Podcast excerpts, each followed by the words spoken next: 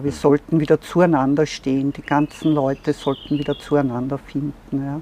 Wir sollten es nicht zulassen, dass wir so geteilt werden und aufeinander gehetzt werden. Das ist wichtig. Das wünsche ich mir. Vielen Dank. Dankeschön.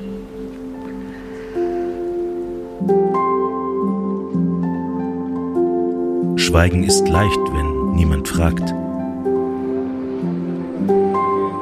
Doch es gibt Menschen, die nachfragen wollen, die das Schweigen der letzten drei Jahre durchbrechen wollen, die einen Diskurs auf Augenhöhe anstreben, für eine Gesellschaft, die wieder heilen kann. Mein Wunsch, und das ist auch der Grund, warum ich dieses Projekt eigentlich mache, ist, dass wir wieder zusammenwachsen und dass wir lernen, miteinander zu diskutieren und eine Meinung zu akzeptieren und nicht eine Menschen versuchen zu belehren oder zu missionieren. Das hat ja dann religiöse Auszüge. Das soll Journalismus nicht sein. Wir dürfen nicht Menschen verurteilen, weil sie eine Meinung haben oder Ängste. Wir sollen die aufgreifen, ernst nehmen und dann sezieren. Woher kommt die Angst? Ist sie berechtigt? Eine Angst ist ja oft etwas auch Irrationales, aber es kann auch rationale Gründe sein und dem nachgehen, also nicht von oben herab.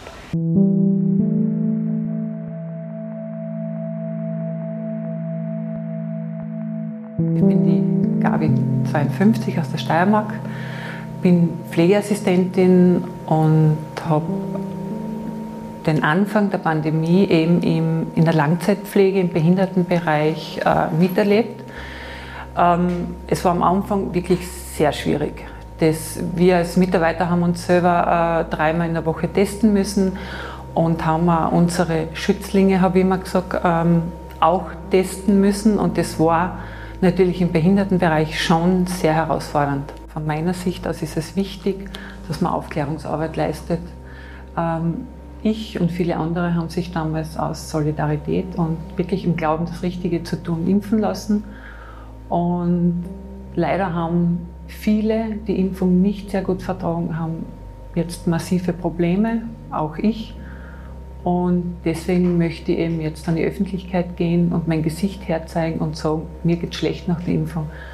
Und ich möchte nicht, dass wir weiterhin verleugnet werden, nicht gesehen werden und dass ähm, ja, von, von der Seite, die uns damals äh, die Impfung empfohlen hat, ähm, dass da nichts kommt. Das ist einfach stumm, wir werden totgeschwiegen. Und deswegen mache ich bei der Kampagne mit. Wenn man ein Jahr, wenn es ein, ein Jahr ganz schlecht geht, bevor man wirklich vor irgendwann einmal dann ernst genommen wird und man ein Gefühl hat, ähm, der versetzt sich in die eine, der, der, der kann gut äh, Sachen ähm, kombinieren, zusammenfassen, was eigentlich äh, ein Arzt meiner Meinung nach machen oder, oder können sollte, dass er einfach die Fakten sieht und sagt, okay, das und das. Und wie gesagt, das hat eben das, das Jahr dauert. Und äh, für den ersten Arzt, was da wirklich die erste Diagnose gestellt hat, dass er dass er dich mit deinem Impfschaden anerkannt hat. Genau, er hat das auch im Befund dann eingeschrieben, Reaktionen auf die Impfung und so weiter und so fort, aber das ist immer noch so ein Thema, was irgendwie so gar nicht gern gesehen wird, wenn man irgendwo hingeht und das sagt. Außer mit den aktuell behandelnden Ärzten, ähm, die sehen das natürlich auch und sind wenige, sehr wenige, aber die sind selber ganz erstaunt und doch schon irgendwo auch schockiert, dass das so lang anhaltet. Hm. Was mich jetzt aber persönlich nach dem ähm, Befund, was ich bekommen habe, nicht äh, überrascht, äh, weil nämlich ähm, in der Auskleidung der Blutgefäße nach 22 Monaten nach der ersten Impfung immer noch Impf-Spike-Proteine gefunden worden sind. Ähm, das Virus-Spike-Protein äh, ist ausgeschlossen worden nach 22 Monaten. Und dann wundert es mich nicht, dass es mir immer noch so schlecht geht, wie es mir geht. Ja. Alle Impfverweigerer müssen sich den Vorwurf gefallen lassen, an der derzeitigen Situation mitschuld zu sein. Sie tragen Mitverantwortung dafür, dass die Gesellschaft wieder unter Druck gerät. Wieder Ärzte und Pflegekräfte über ihre Grenzen hinaus arbeiten müssen. Wieder Gastronomen und Ladenbesitzer um ihre Existenz bangen. Und sie müssen sich fragen, welche Mitverantwortung sie haben an den wohl tausenden Opfern dieser Corona-Welle.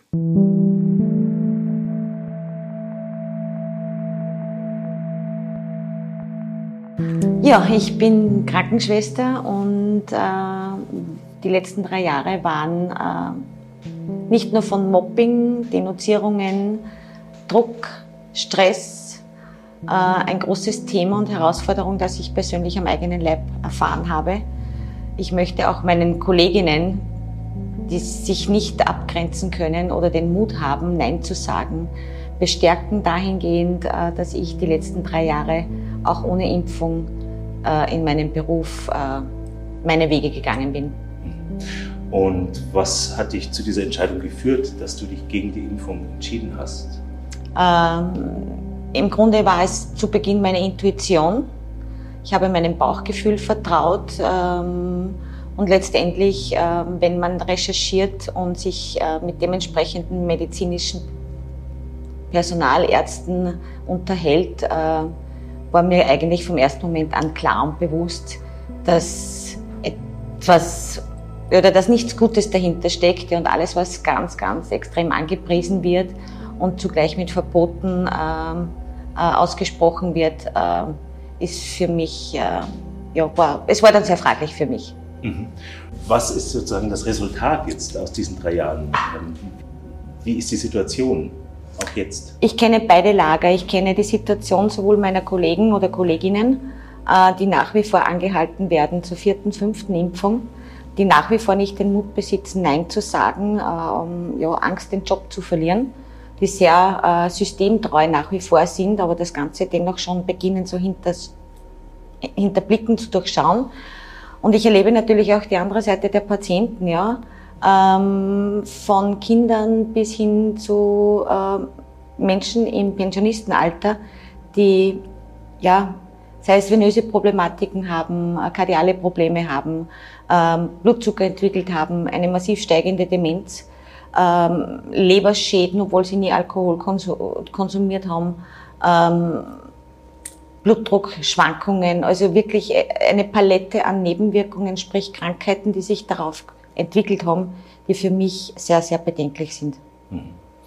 Und wie hast du die Zeit in der Hochphase von Corona erlebt? War das, war das so bedrohlich wie in vielen Medien dargestellt? Wie Nein. hast du das erlebt? Nein. Äh, ich, sehe es, ich sehe es so, äh, dass es medial sehr geschürt wurde. Ähm, wie wir mittlerweile ja wissen, dass Angst ein sehr manipulatives Werkzeug ist. Und ähm, letztendlich ähm, wurde diese Zeit äh, mehr mit Angst geschürt, als wirklich äh, an Corona dahinter gesteckt hat. Mhm. Ja.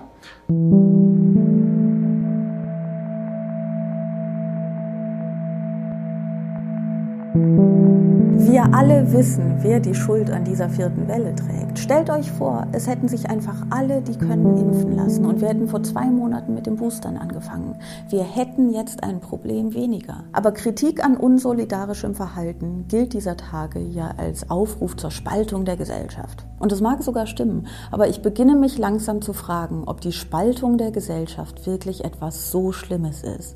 Es ist ja nicht wirklich so, dass die Gesellschaft dann in der Mitte auseinanderbrechen würde auch wenn das gerne so dargestellt wird, weil sich ausnahmslos alle politischen Lager für die Mitte halten. Ich glaube, das nennt man Egozentrik. Nein, die Gesellschaft würde nicht in der Mitte auseinanderbrechen. Denn eigentlich sitzen die Leute, die die Gesellschaft spalten wollen, ja ziemlich weit rechts und ziemlich weit unten. Im Blinddarm der Gesellschaft Genau. Und so ein Blinddarm ist ja jetzt nicht im strengeren Sinne essentiell für das Überleben des Gesamtkomplexes. Im Gegenteil, immer wenn er sich entzündet, schreit er, hey Leute, ich bin übrigens auch noch da und nervt einfach alle. Und wer ihr kommentiert jetzt, dass der Blinddarm schon irgendwie eine wichtige Rolle im Körper spielt. Das hier ist keine Biologievorlesung, sondern ein mit schiefen Vergleichen gespickter Ausdruck tiefer Corona-Frustration. Wenn ihr keinen Bock darauf habt, weil ihr schon genug mit eurem eigenen Frust zu kämpfen habt, dann macht halt das Licht aus.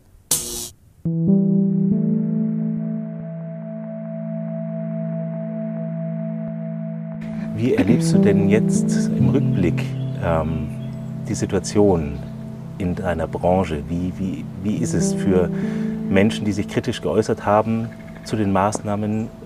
Wird es besser? Wie, wie, wie ist die Situation? Wie kannst du das für dich beschreiben? Also ich für mich, ich habe mir das, was im Winter, letzten Winter war so, dass ich lebe jetzt in Graz und da habe ich dann, so als ich einkaufen war, so Weihnachtsgeschenke und so immer wieder Menschen angesprochen, ja grüß Gott, Frau Herzig, jetzt ist ja alles vorbei, jetzt können Sie ja sicher wieder arbeiten, jetzt ist ja gut. Und diese Situation hatte ich öfters und ich habe dann gesagt, nein, ich bekomme keine Angebote.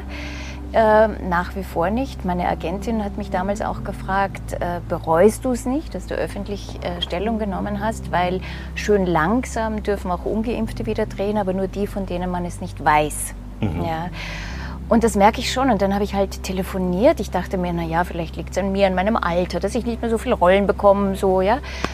Und habe dann aber telefoniert mit Kollegen, die sich halt auch öffentlich geäußert haben zu diesem Thema und nicht äh, dem Mainstream sozusagen entsprochen haben. Und alle die haben sehr viel weniger oder gar nichts mehr zu tun in ihrem ursprünglichen Beruf. Mhm. Wie siehst du denn generell das Thema Aufarbeitung im Moment? Ich sehe es gar nicht. Also ich sehe es zumindest nicht von öffentlichen Stellen oder, oder es ist eine Scheinaufarbeitung, die da betrieben wird. Also jetzt zumindest das, was ich in Österreich äh, politisch verfolge, tut sich nicht wirklich etwas an Aufarbeitung. Und das würde mich jetzt gerade sehr interessieren, wie würdest du denn die Aufgabe des Künstlers gerade in solchen Zeiten definieren? In Zeiten der Sprachlosigkeit. Was, was wäre da so dein hehres Bild des Künstlers, des optimalen Künstlers aus deiner Sicht?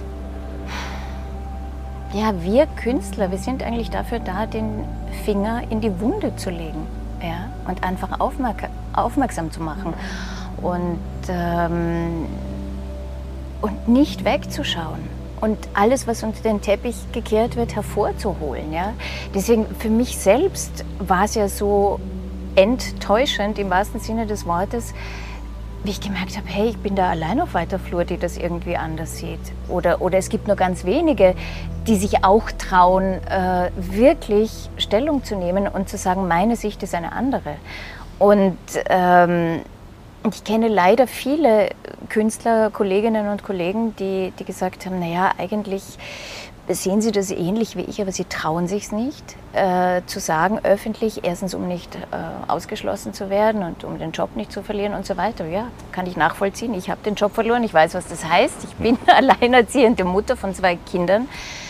Ähm, es ist heftig, ja. Also dem muss man sich schon auch aussetzen wollen, beziehungsweise es war kein Wollen von mir. Ich, ich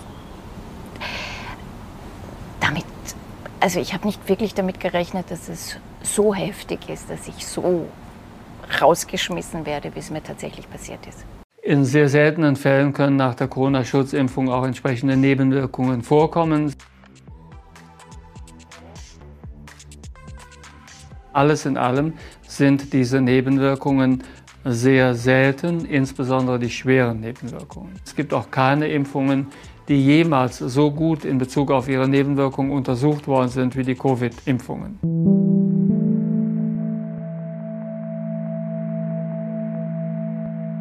Hallo. Hallo. Ich hätte die Frage an Sie, warum machen Sie bei dieser Kampagne Jeder wird jemanden kennen mit? Ja, weil ich einen schweren Impfschaden habe und äh, wirklich stark betroffen bin und mein ganzes Leben einfach sich um 180 Grad verändert hat. Also ich bin sehr, wirklich sehr, sehr schwer betroffen. Also ich habe oft zwei Wochen, wo ich nicht mehr aus dem Bett raus kann und ja, Termine wahrnehmen ist wirklich äh, so wie heute daherkommen. Das war eine Monsteraktion für mich eigentlich. Ich dachte eigentlich in der Früh noch, ich schaffe es gar nicht. Ja. Und wenn ich fragen darf, äh, was war der Beweggrund für Sie, die Impfung wahrzunehmen? Naja, in erster Linie, hm, dass wir über die Grenze fahren können und ja, wir haben umeinander überlegt und dann wurde ja propagiert, dass äh, Leute, die eben Vorerkrankungen haben, so wie ich äh, eine Autoimmunerkrankung haben, äh, eigentlich ja unbedingt impfen gehen sollen. Und das war dann eigentlich so das Hauptding, weil es eben die Regierung gesagt hat, ja, äh, diese Risikopatienten sollen eben äh, unbedingt impfen gehen, die werden jetzt vorgezogen. Und dann habe ich mir natürlich gedacht, ja, pff, wenn ich von Corona vielleicht dann einen ganz einen schweren Verlauf kriege, gehe ich lieber impfen. Ne? Und ja, das Ergebnis sieht man, glaube ich, ja, wenn man mich anschaut. Eh. Jetzt wäre meine Frage, ähm, als Sie zur Impfung gegangen sind, wurden Sie dann von dem Arzt ähm, aufgeklärt ausführlich über die Risiken? Nein, überhaupt nichts. Das war wie wir von Fließband. Man ist hinkommen, man hat dann dort am Bogen schnell ausgefüllt. Ähm, ich habe dann noch ein paar Fragen gestellt. Äh, die wurden mir, naja, so zwischen Tür und Angel, weil die Ärztin ist dreimal aufgestanden, weggegangen. Das wurde dann irgendwie eigentlich so gut wie gar nicht beantwortet. Und die hat dann gesagt zu mir, naja, überlegen Sie jetzt, gehen Sie jetzt impfen oder machen Sie es oder machen Sie es nicht. Ist aufgestanden und ist gegangen. Mhm. Also und ich bin halt dort dann gesessen und habe mir gedacht, soll ich, soll ich nicht? Und dann habe ich es halt gemacht, ne, was ich wirklich bereue, mhm. Dass ich das gemacht habe. Und wann sind dann bei Ihnen die Symptome aufgetreten? Naja, eigentlich schon zwei Wochen äh, nach der Impfung hat es mit dem starken Zittern begonnen äh, dann, also ich bin im Juni das zweite Mal geimpft worden und im August hatte ich dann eine beidseitige Hirnhautschwellung, ja, wahnsinnige Kopfschmerzen von dem Ganzen. Und ja, das war halt so der Anfang dann von dem Ganzen. Also das Zittern, mit Zittern hat es angefangen, dann die Hirnhautschwellung und dann kam laufend irgendetwas dazu.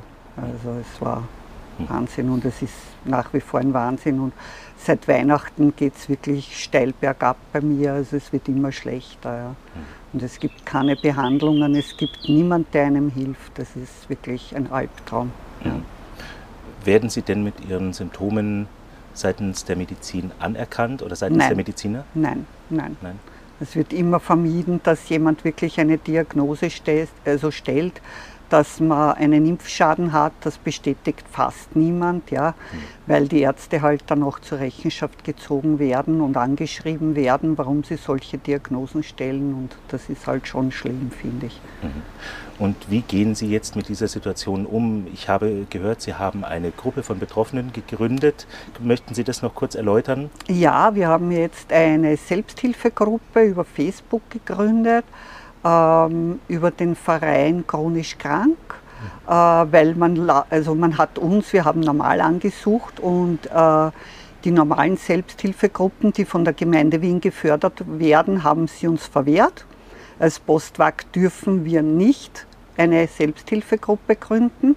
Dann haben wir halt die Selbsthilfegruppe selber gegründet und sind dann äh, über diesen Verein chronisch krank, die helfen uns jetzt mehr oder weniger, die haben uns mehr oder weniger anerkannt. Mhm. Und äh, da haben wir eben diese Selbsthilfegruppe gegründet, Post-Wachs-Syndrom Austria. Mhm, mh. Und alle sind herzlich willkommen, die halt auch, ja, dass wir uns austauschen können und so weiter. Und wir können untereinander auch schauen wegen Ärzte und Hilfe halt. Ne? Das bisschen Hilfe, was es gibt. Mhm. Und wie ist da Ihr Eindruck?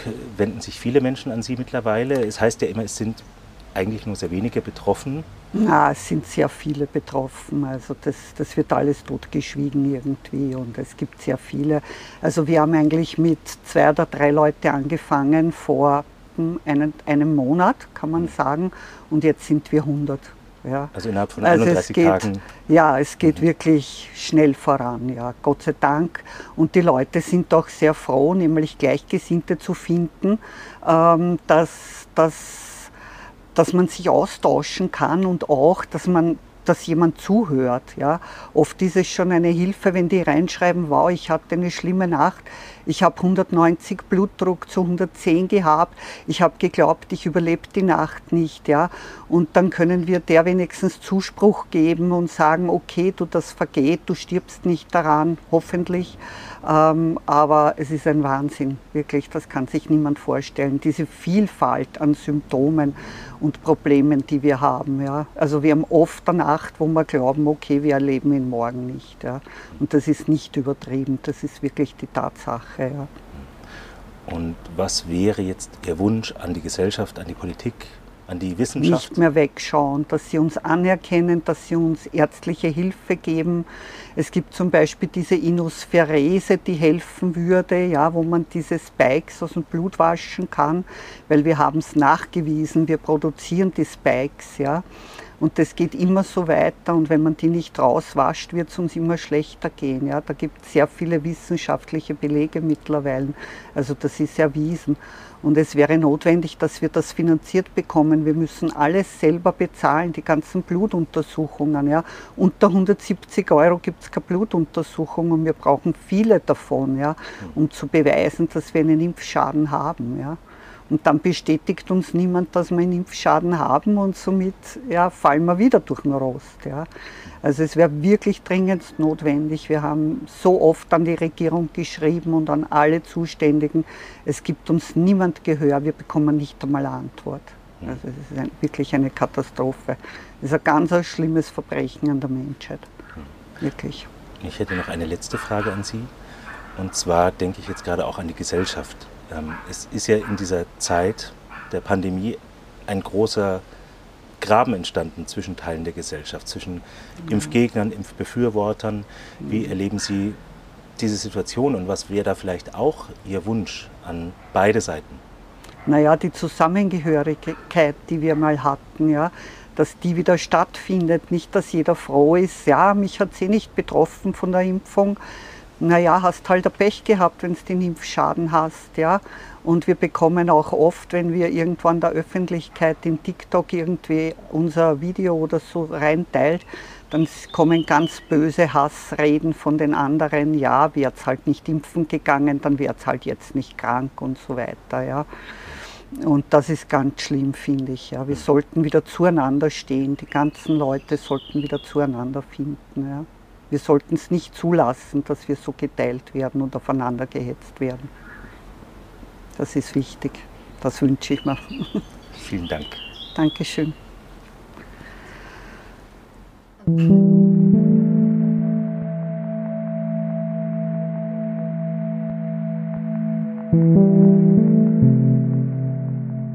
Ich sehe nach wie vor keine große Bereitschaft von denen, die in den, sagen wir mal, entscheidenden akademischen Gremien gewesen sind, Leopoldina, Ethikrat und so weiter, ähm, irgendwelche, ja, wie soll ich sagen, Zugeständnisse zu machen, dass vielleicht doch nicht alles richtig und notwendig war, über das, was schon geschehen ist. Also wir haben ja schon auch erste Berichte, in denen so ein paar Andeutungen gemacht werden, ein bisschen sublimiert in den Fußnoten, äh, dass man eigentlich ähm, keine richtige empirische Evidenz für die Notwendigkeit aller Maßnahmen hatte. Also sublimiert findet man das schon in einigen, einigen Texten. Aber in der öffentlichen Wahrnehmung sehe ich gerade in akademischen Kreisen eigentlich keine Bereitschaft, eine offene Debatte zu führen.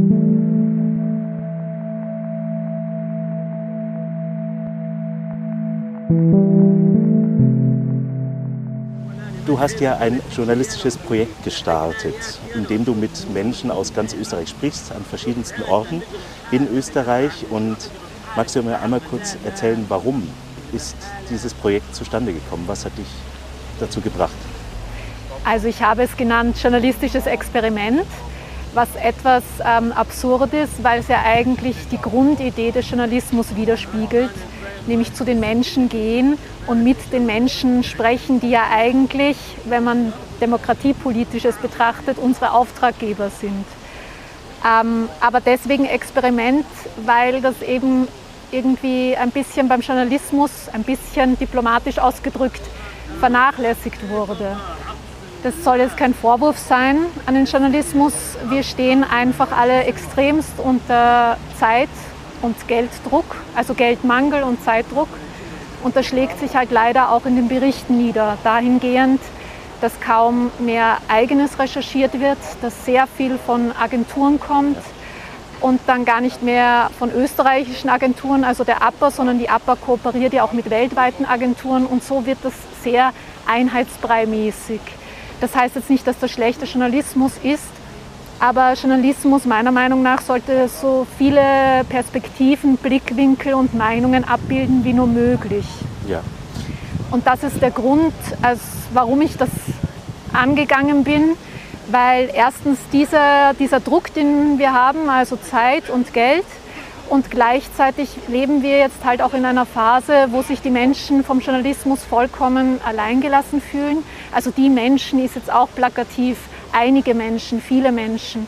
Und das hat Covid eben verstärkt und dazu geführt, was ich jetzt auch im Rahmen meiner Interviews, die ich mit den Leuten geführt habe, bestätigt bekommen habe, dass sich immer mehr von den etablierten klassischen Medien in dem Sinn abwenden wir meiner Meinung nach aber die klassischen etablierten Medien brauchen und es nichts bringt, wenn wir uns alle nur in Blasen informieren und dann in unseren Blasen Informationen äh, Blasen eben dahin wabern und aber keine grenzüberschreitende Kommunikation, kein Diskurs mehr stattfindet. Und das halte ich demokratiepolitisch für sehr gefährlich. Mhm. Wie bewertest du generell denn die Entwicklung in den sogenannten alternativen Medien? Es entstehen ja sehr viele neue Projekte, journalistische Projekte. Wie ist denn da deine Sicht auf diese Entwicklungen? Sind die eher kritisch zu bewerten oder sind die, sagen wir, auf dem Markt der Meinungen einfach nur auch vielleicht ein guter ja, Zusatz oder ähm, ja, eine Bereicherung vielleicht sogar? Auch hier ist das Universum sehr breit. Einerseits sehe ich manche schon sehr kritisch, wenn es hetzerisch ist, ausgrenzend, eben nicht journalistisch, wie das Aufgabe ist, äh, Fakt, Recheck, Check, Double Check und so weiter, wie das alles neudeutsch sozusagen heißt. Das ist natürlich eine Gefahr, aber gleichzeitig, ähm, auch wenn da neue spannende Perspektiven, Ideen aufkommen, können wir dadurch auch lernen. Also es setzt uns etablierte Medien schon auch unter Druck und ähm, verlangt von uns, dass wir auch mit der Zeit gehen, dass wir eben auf die Leute zugehen und fragen, wie wollt ihr eigentlich den Journalismus der Zukunft? Wie stellt ihr euch das vor? Wie, welche Dienstleistung, wir sind ja eine Dienstleistung eigentlich, äh, können wir euch äh, überbringen, mhm. dass ihr wieder Medien konsumiert, die klassischen. Gleichzeitig füge ich gleich hinzu, soll das nicht heißen, dass man den Menschen salopp ausgedrückt nach dem Maul schreibt. Man muss sehr wohl auch kritische Dinge ansprechen, auch wenn es die Menschen nicht hören wollen. Es geht immer darum, mit Respekt auf Augenhöhe und möglichst viele Blickwinkel zu berücksichtigen. Mhm. Also wäre das auch sozusagen dein Wunsch oder auch eventuell ein, ein gewisser Appell an alle medienschaffenden, journalistisch tätigen Personen, dass eben diese Grundtugenden des Journalismus wieder mehr gelebt werden? Ich tue mir halt schwer mit Appellen, weil das so klingt, als würde ich von oben herab Ratschläge geben. Ich mache es selber. Mhm. Ich mache es selber, wie ich mir vorstelle, wie ich es gerne hätte. Und wenn andere das auch gut finden, dann können sie an Bord hüpfen und wir können das zusammen machen. Das wäre mein Wunsch, gemeinsam. Ähm, ich werde immer wieder auch gefragt ähm, wegen Vorbildern und ich sage, ich habe keine Vorbilder, weil dann bin ich ja nur der Abklatsch eines anderen, sondern ich gehe meinen eigenen Weg. Aber ich habe ähm, Leute, wo ich sage, die inspirieren mich. Und da gehört dazu, das klingt jetzt vielleicht lustig, aber einer der Menschen, die mich inspirieren, wo ich sage, das kupfer ich ab für den Journalismus, ist der Maler Bruegel, der sogenannte Bauernbräugel, weil der in einer Zeit angefangen hat, die sogenannten normalen Menschen, Szenen aus dem Alltag abzubilden wo es vorher sehr üblich war, die Elite, die Autoritäten, religiöses, Herrscher abzubilden. Und ich möchte auf Augenhöhe mit den Menschen gehen, weil ich mich selber, und das sage ich jetzt mit vollem Respekt, dem Pöbel zugehörig fühle.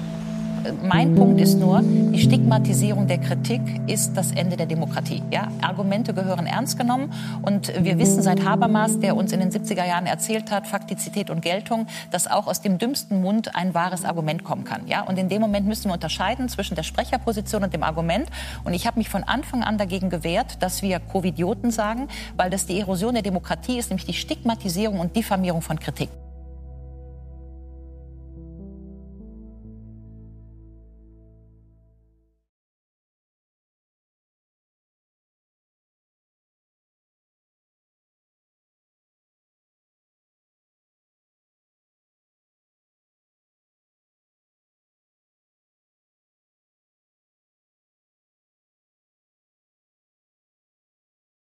Wie siehst du das Thema Aufarbeitung in dem größeren Kontext des ja, europäischen Hauses. Siehst du da Unterschiede, ähm, Lösungsansätze, die vielleicht auch Vorbild sein könnten für den deutschsprachigen Raum? Oder ist das relativ ähnlich aus deiner Sicht, wie mit der Situation umgegangen wird? Also was tut sich in Europa? Danke für die Frage. Ähm, nein, es ist nicht ähnlich. Also ähm, ich war ja jetzt zum Beispiel in Frankreich. Ähm, die, die Debatten, sofern sich mir das erschließt, weil ich viele Freunde habe, in Polen, in Ungarn, in Niederlanden, in Schweden, in Italien, in Frankreich, in Spanien, die Debatten sind sehr unterschiedlich. Ich würde mal sagen, dass es einige Länder gibt, die jetzt mit der Aufarbeitung vorangehen. Also notabene die Vereinigten Staaten zum Beispiel, ja, sehr auch äh, angeregt von den Republikanern. Wir haben ja jetzt äh, das, den Supreme Court, der jetzt festgestellt hat, es war kein Impfstoff. Ähm, da gibt es, glaube ich, eine sehr hartnäckige Aufarbeitung. Ähm, übrigens auch in Neuseeland, es fängt in Australien an. In Slowenien wurden jetzt äh, Strafen, äh, wurden zurückgezahlt, also die Leute, die man mit Geldstrafen belegt hat, das wurde zurückgezahlt. Auch Schweden ist ja nie so hart gewesen. Also man sieht schon, auch Vereinigtes Königreich hat, glaube ich, eine sehr vorbildliche Aufarbeitung im Moment. Also zum Beispiel findet am 22., 23. Juni in London eine Free Speech Konferenz statt, wo man also auch auf europäischer Ebene mal diskutiert, wie frei ist eigentlich die Rede gewesen. Und da werden auch Amerikaner sein, Twitter-Files, Stichwort. Ja, also wir sehen äh, tatsächlich in Großbritannien, im englischsprachigen Raum eigentlich, also Neuseeland, Australien, Großbritannien, äh, USA, doch hartnäckige Aufarbeit, auch, auch Gerichtsprozesse international, die ja mit internationalen Konsortien geführt werden. Insofern tut sich da was. Was ich in Frankreich erlebt habe, ist das Gegenteil. In Frankreich ist das kein Thema. Also nicht nur kein Thema, man kann und darf nicht darüber sprechen. Covid ist durch, ja. Bloß nicht touché. Mhm. Und ähm, insofern ist äh, zum Beispiel in Deutschland eigentlich eine bessere Debatte, weil es immerhin eine Debatte gibt und immerhin eine rege Zivilgesellschaft, übrigens auch in Österreich, übrigens auch in der Schweiz, die Schweiz vielleicht sogar noch führend. Auf der anderen Seite sind das eben dann auch die Länder, die hochgradig polarisiert sind. Ja. Also in Frankreich gibt es keine Debatte, darum ist die Gesellschaft über die Covid-Frage nicht gespalten. Mhm. Ähm, in, in den Dachländern, also Deutschland, äh, Austria und Schweiz, gibt es eine zivilgesellschaftliche Aufklärungsbegehren, aber die Gesellschaft ist gespalten. Mhm. Ähm, in Spanien ist es, glaube ich, auch noch mal besser und ruhiger. Die haben offensichtlich haben die lateinischen Länder, nennen wir sie mal die lateinischen Länder, äh, sind ähm, sind dieser Neigung zur Polarisierung oder auch dieser Neigung, sagen wir mal, zum paraautoritären Verhalten nicht so gefolgt. Also offensichtlich mhm. haben auch Italiener, Franzosen, Spanier eine andere gesellschaftliche Resistenz gehabt, so sehr ins Proto-Autoritäre abzugleiten, also in mhm. dieses Denunziantentum, äh, in dieses Ausgrenzungstum und so weiter. Mhm. Äh, das müsste man mal näher untersuchen, auch gesellschaftlich, ja, warum da gerade auch Deutschland äh, mir sehr befallen zu sein scheint. Aber die Reaktion in Europa ist sehr unterschiedlich.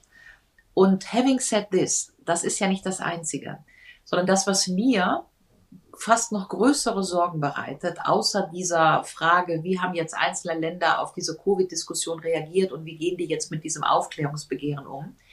Die übergeordnete Frage ist ja überhaupt, gibt es noch ein europäisches Thema?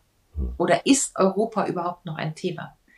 Weil das, was wir ja erlebt haben in den letzten Jahren, ist eigentlich eine nationale Regression. Das fing ja damit an, dass wir die Grenzen zugemacht haben, dass es auf einmal kein Europa mehr gab.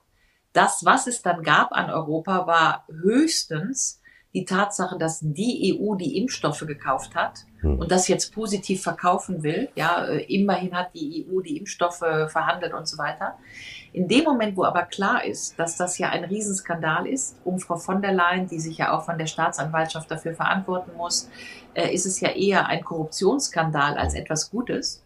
Und das hat aber meines Erachtens in vielen Ländern, also nicht nur in Polen, Ungarn, auch in Deutschland, auch in anderen Ländern, so eine Aversion gegen die EU äh, hochgefahren, dass jetzt die EU nur noch misstrauisch beäugt wird. Ja, also die EU ist jetzt assoziiert mit Korruption, mit Globalisten, die also einer WHO durchwinken, Souveränität abgeben und so weiter. Das heißt, das, was früher schon in europäischen Debatten in der Latenz lag, nämlich ein sozusagen vermeintlich populistisches Aufbegehren gegen die EU. Ja, es war ja vorher schon immer so, dass die sogenannten Populisten immer gegen die EU waren. In Polen und so weiter, Italien, ähm, jetzt mit Melone in, in, in Ungarn. Und das hat sich verstärkt. Und das ist in andere Bevölkerungskreise gedrungen, vorgedrungen. Und insofern ist meine größte Gefahr, die ich sehe, dass wir über diese Covid-Geschichte und jetzt vielleicht den Ukraine-Krieg noch dazu, der ja Europa nochmals spaltet, ja, entlang dieser NATO-Linie und, und Schweden und Finnland gehen jetzt in die NATO und Deutschland und Frankreich sind zerstritten über, wie souverän Europa jetzt sein soll und äh, Macron fliegt nach China und möchte ein souveränes Europa und die Deutschen sind mehr atlantisch und der Süden, also Spanien, Italien, Griechenland, die wollen diesen Krieg auch nicht, aber auch Orban möchte keine NATO-Geschichten ja. und ist eigentlich äh, nicht so sehr transatlantisch. Äh, auch die Slowenen im Übrigen nicht. Also wir sehen eigentlich eine kolossale Spaltung über diesen Ukraine-Krieg ähm, und die Allianzen, auch wenn wir immer so tun, als sei die EU da geeint, aber das ist sie ja überhaupt nicht. Das heißt, eigentlich haben die beiden Kriege, la guerre contre un virus und der Krieg in und um die Ukraine, Europa in vielerlei Hinsicht gespalten. Die mhm. Bürger gespalten, die Gesellschaft atomisiert, die Allianzen in Europa gespalten. Und meine größte Sorge ist tatsächlich als jemand, der sich seit 30 Jahren intensiv mit Fragen der europäischen Einigung befasst, verlieren wir das Europathema. Also Europathema im Sinne von verlieren wir Wünschen, Hoffen, Träumen, dass wir doch eigentlich auf diesem Kontinent mal ein politisches Europa gestalten wollten. Hm. Darüber spricht ja niemand mehr. Europa ist jetzt im Krieg, Europa ist zerstritten, die Gesellschaften sind zerstritten es wird jetzt natürlich auch ähm, in Konsequenz dieser Kriege ökonomische und soziale Verwerfung geben. Die gibt es jetzt schon. Äh, in ökonomischen, in Zeiten ökonomischer und sozialer äh, Verwerfungen findet notwendigerweise eine nationale Regression statt. Ja, ich will das Geld für mich behalten. Ich will nicht, äh, dass es für was auch immer die Griechen, die Italiener, was habe ich mit denen zu tun? Und ich erlebe das im Moment sehr stark, dass wir uns nicht nur innerhalb Europas streiten. Das ist schon schlimm genug sondern dass wir keine gemeinsame Analyse finden, was denn Europa in Corona eigentlich war. Auch nicht eine gemeinsame Analyse, wie jetzt Europa mit diesem Krieg in der Ukraine und seinen Folgen umgehen möchte. Und dass wir uns nicht nur darüber streiten, das ist schon schlimm genug, sondern dass wir den Glauben an ein einiges Europa oder auch die Notwendigkeit einer europäischen Debatte, dass wir das insgesamt verlieren, dass die Ambition gar nicht mehr da ist, dass wir noch uns trauen, über die Notwendigkeit eines politischen Europas zu reden. Und dann wäre die Konsequenz, dass wir jetzt einen sehr starken Diskurs haben, die EU ist schlecht und das muss alles abgeräumt werden, ja, der Euro und so weiter. Also, dass sozusagen aus der äh, traumatischen Erfahrung dieses Wegbrechens europäischer Politik so ein Anti-EU-Diskurs entsteht, der dann mit nationalen Antworten beantwortet wird und meine Hoffnung wäre, und dafür stehe ich zu, ja, deswegen zu, habe ich ja jetzt auf den Tisch zu stellen als große Frage, ja, also und zwar genau 20 Jahre, das muss man betonen, genau 20 Jahre 2023 gelingen möge, seit dem gescheiterten Diskurs der ist ja von 2003, der da lautet, wir sind also jetzt 20 Jahre danach e und sehen, also, dass sich diese Ambition nicht ähm, bewahrheitet hat. Ein und ich fände es persönlich sehr wichtig, dass wir zu dieser Ambition die große Notwendigkeit nämlich nochmal über ein politisch verfasstes Europa, dass wir darüber nochmal nachdenken.